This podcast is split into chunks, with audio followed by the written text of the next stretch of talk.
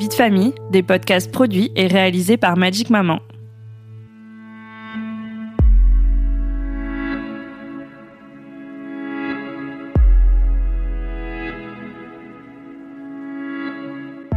Ton enfant, c'est pour ça, il n'y a pas de, a pas de doute, mais il y a des choses qui viennent euh, un peu plomber l'expérience. Et je trouve ça dommage parce qu'on est vraiment supposé être en kiff total euh, avec son bébé et tout, euh, et il y a des trucs autour qui viennent un peu assombrir cette image-là. C'est pas le cas pour toutes les femmes, je pense qu'il y a des femmes qui vivent super bien, mais il y en a beaucoup qui, qui, qui, qui le vivent plus difficilement et c'est important d'en parler parce que voilà.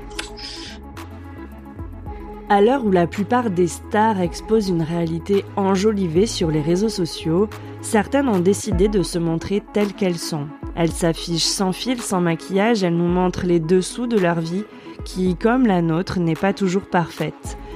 Et cela concerne de plus en plus la maternité. Fini les images d'épinal, Cœur de pirate que nous venons d'entendre a choisi d'être vrai, et notamment sur la question du postpartum. Et entre nous, ça fait du bien, non? Vous écoutez le podcast La vie d'après qui aborde le postpartum sans tabou. Je suis Julie Caron et aujourd'hui j'ai la chance et le plaisir d'échanger avec vous Béatrice, donc vous êtes plus connue sous le nom de Cœur de Pirate. Vous êtes donc chanteuse, auteure, compositrice, interprète et vous avez sorti récemment l'album Impossible à aimer. Vous êtes sur les routes d'ailleurs au Canada, mais aussi en France pour le présenter. Et puis en parallèle de cette vie artistique riche, vous êtes aussi la maman de Romy, bientôt 10 ans, et Arlo en janvier de cette année 2022. Bonjour cœur de pirate. Bonjour, bonjour. Alors sachez que nous sommes très heureux à la rédaction de Magic Maman de compter sur votre soutien pour nous accompagner dans notre volonté de sensibiliser et de mobiliser autour d'un thème qui nous tient à cœur, c'est celui du postpartum. Donc c'est une période qui a longtemps été taboue et qui reste aujourd'hui encore largement méconnue. Et vous avez donc accepté d'être notre marraine à l'occasion de la semaine que nous dédions à ce thème. Et donc, ben, on va discuter ensemble de votre propre expérience qui vous a amené à cet engagement à nos côtés avec vos mots et puis votre vécu de maman. Et d'ailleurs, bah, vous, le postpartum, je crois que justement, vous êtes un peu en plein dedans. Comment vous décririez euh, cette période? Alors, le postpartum, euh, c'est différent, je crois, à chaque euh, grossesse. Euh, c'est ce que j'ai compris cette fois-ci parce que quand j'ai eu ma fille Romy, j'étais quand même plus jeune, donc j'avais 22 ans. et j'ai vécu la, le postpartum, le quatrième trimestre, comme ben, une continuité. j'étais un peu en mode marathon, mais j'avais beaucoup plus de forme. J'avais arrêté un peu de travailler aussi. et j'étais, en tout cas, très soutenue de la part de mon partenaire à l'époque. Donc, il était vachement présent. Et donc, j'ai pas vraiment vécu euh, le postpartum euh, comme, comme on le connaît, comme je le connais aujourd'hui. Hein. Et euh, aujourd'hui, je suis, j'ai 32 ans, j'ai eu un bébé et j'ai recommencé à travailler très rapidement. Mm-hmm. Je crois pas, pas, enfin, c'est possible, hein, mais c'est, c'est pas recommandé. entre guillemets, recommandé.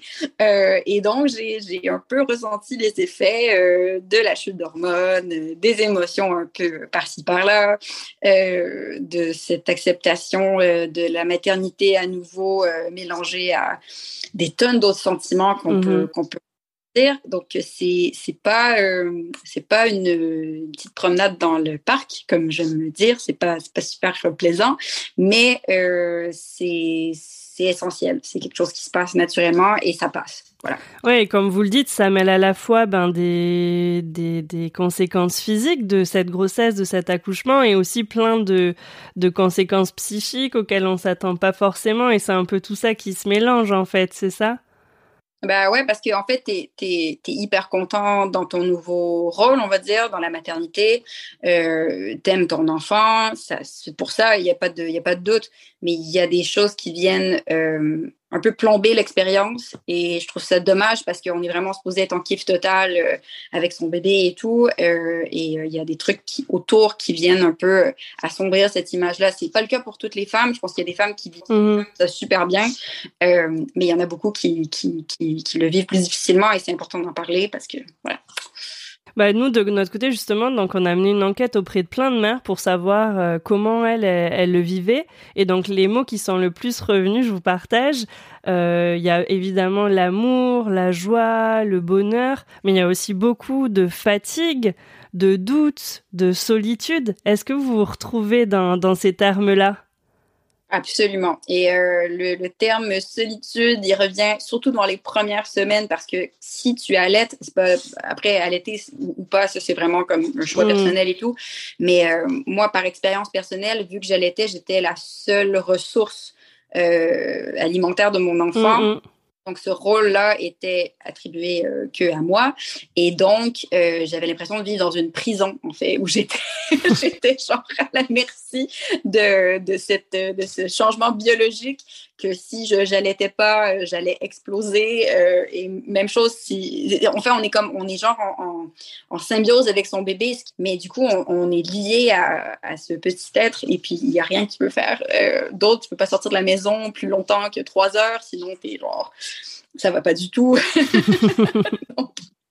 et la pression qu'on ressent en tant que femme pour pouvoir allaiter et tout, c'est vraiment, euh, c'est super, c'est super prenant.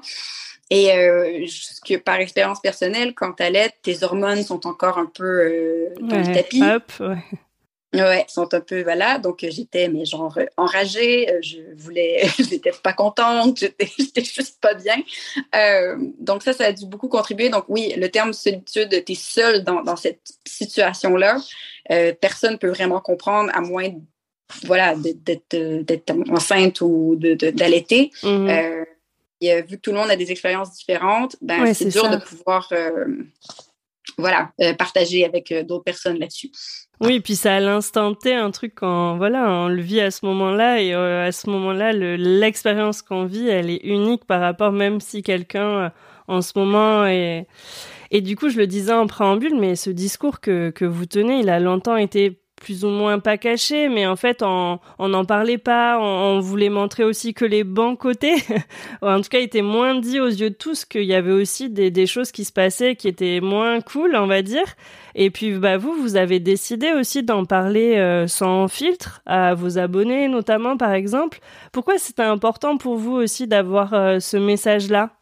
Ben, en fait, parce que je me suis rendu compte que sur les réseaux sociaux, donc Instagram et tout, euh, ben, on montre souvent des belles images de la maternité, de la famille, et c'est très bien. Hein, il y a des gens qui le vivent comme ça aussi, mais il y a un énorme pourcentage de gens qui ne le vivent pas comme ça. Moi, je suis désolée, mais genre que pour le couple, avoir un nouveau-né, ça change tout.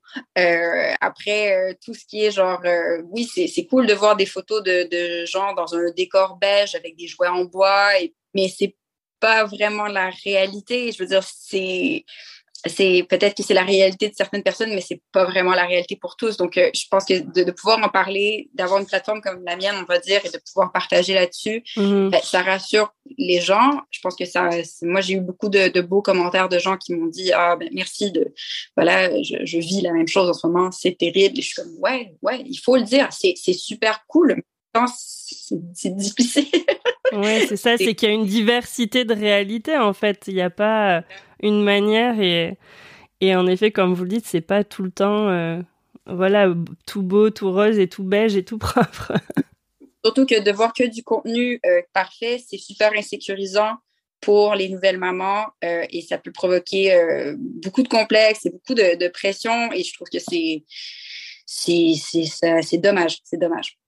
Et bah il y a des complexes sur bah, sa capacité à être mère, à bien s'occuper, etc. Mais aussi ben sur la partie du corps ou ce corps euh, post-grossesse où on, s'était imaginé qu'aller hop euh, deux trois mois et puis c'était passé et encore allez on allait retrouver tout et en fait c'est c'est pas si simple. Le corps il, change.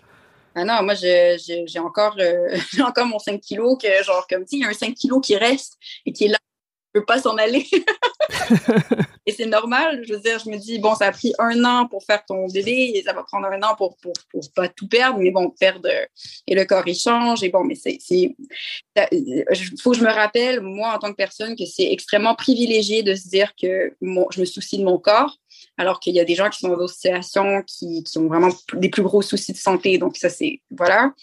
Mais oui, évidemment, genre, c'est confrontant de se retrouver face à, à tous ces changements-là, la perte de cheveux, mais la perte de cheveux, c'est horrible. Mm. bah, c'est clair, non, mais ça touche aussi à quelque chose dans notre, notre individualité aussi de, de femme, de, d'être tout concerné par notre corps qui est touché parce que c'est ça, c'est on se dit bon bah on a donné la vie, c'est en fait c'est que c'est un truc super fou et cool et dingue et à la fois ben c'est clair que ça a des conséquences en laissant passer quoi.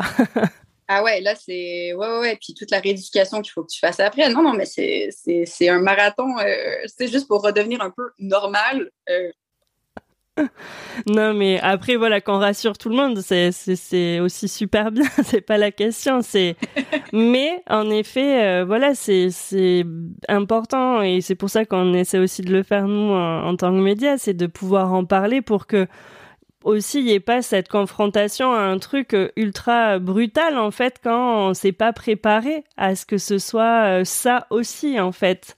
Et l'importance d'en parler maintenant, c'est parce que quand on est enceinte, on est hyper accompagné, en fait. Les gens, on a des médecins, on a des gens qui sont là, qui posent comme la question, parce que la vie de l'enfant est, bon, est super importante aussi.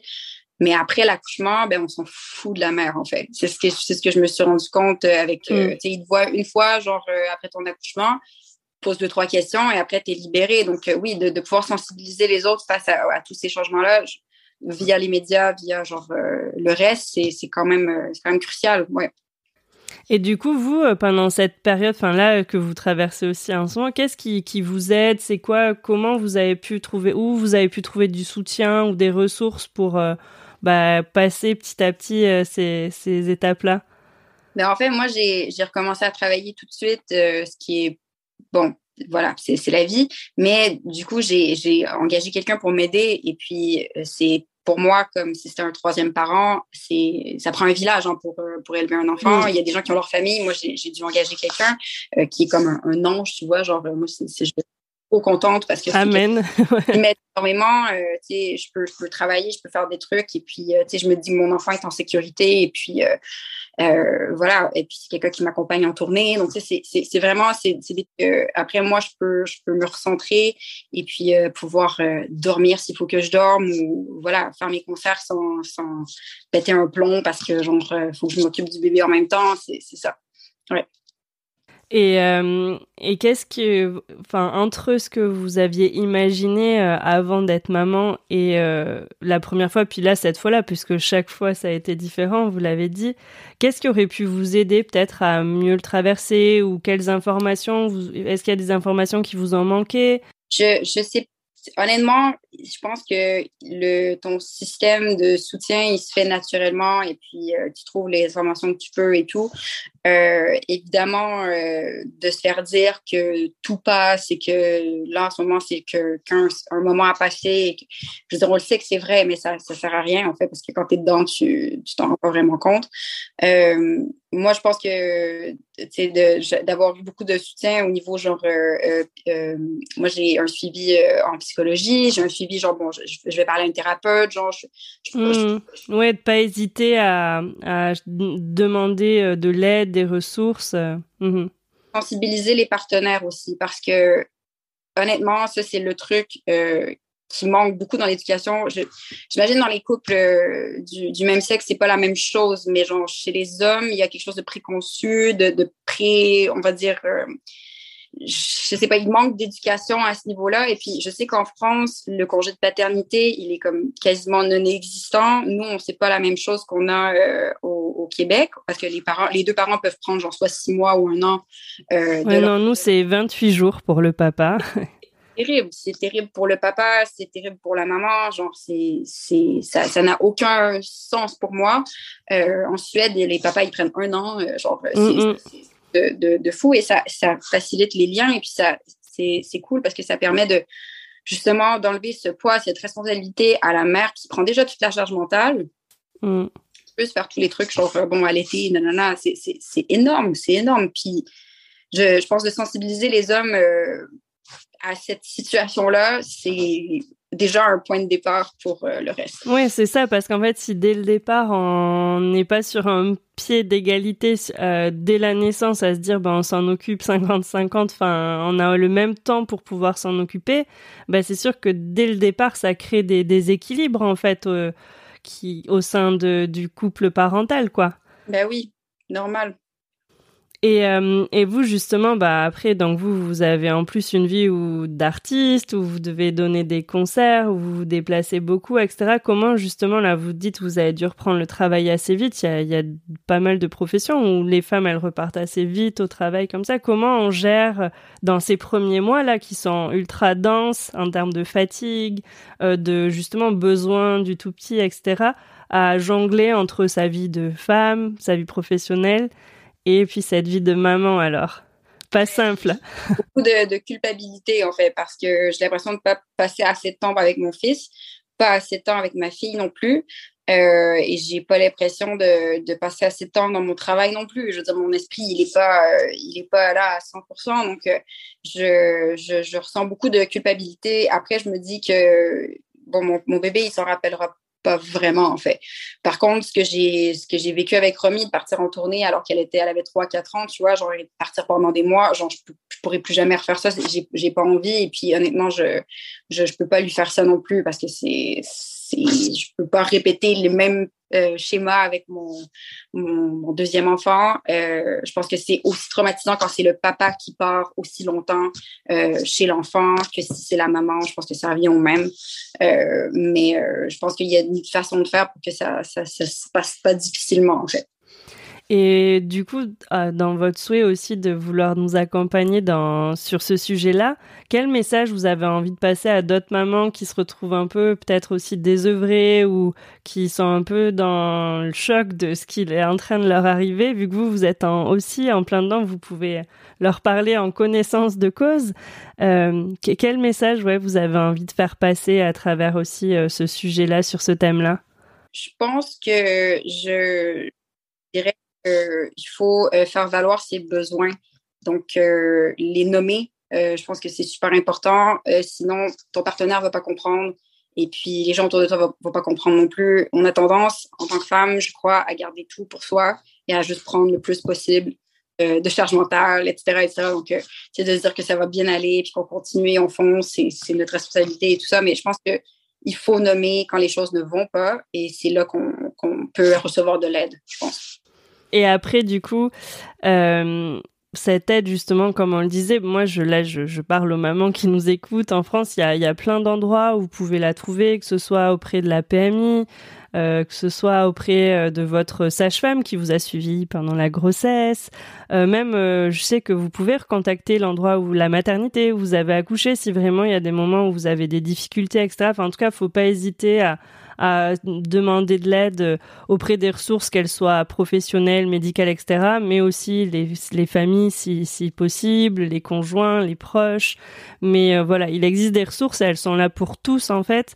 Et je sais que souvent, voilà, nous en France, les, les mamans pensent que la PMI, c'est que pour les personnes en difficulté, etc., mais c'est pas le cas, c'est vraiment pour tous, donc faut, faut pas se priver de ces ressources-là, parce qu'elles sont vraiment utiles et à des moments clés en fait pour justement éviter que ça devienne euh, une période trop difficile justement à gérer et qu'on n'arrive plus à le faire quoi.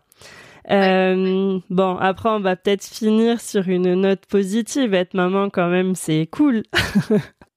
honnêtement, c'est vraiment cool. Et puis, le moment où tu rencontres ton enfant pour la première fois, euh, il n'y a pas un plus grand moment, en fait. Je, euh, je pense que pour beaucoup, euh, la grossesse, c'est un peu abstrait. Genre, tu ne vois pas ton enfant, tu sais pas que c'est un peu... L'enfant, il n'est pas encore là, mais le jour où tu le rencontres, c'est l'amour, il est c'est indescriptible le genre d'amour que tu peux ressentir à ce moment-là. Donc, je, je, je, souhaite ça aux gens quand même de, de connaître ça un jour. Euh, je sais que c'est pas le cas pour tout le monde. Je sais qu'il y a des gens qui ont de la difficulté à concevoir. Euh, donc, euh, moi, je, réalise le privilège que j'ai de l'avoir eu deux fois, mais, c'est, un moment vraiment incroyable et, et, je, je, le souhaite à toutes les nouvelles mamans et tout. C'est génial. oui, une, une aventure pleine d'émotions diverses et variées, mais forte, ça c'est sûr. oui, ça c'est le bon terme, oui. bon, ben merci beaucoup en tout cas, Cœur de Pirate, de nous avoir accordé du temps. Je pense que ça fait du bien aussi d'entendre des personnalités que, où on a l'impression que leur vie, elle peut être trop cool, parfaite, etc. De dire bah, que pour elles aussi, c'est difficile parfois et qu'il y a des moments où c'est moins sympa. Donc merci beaucoup beaucoup pour votre témoignage. Merci, merci à vous. C'est super. Au revoir. Au revoir.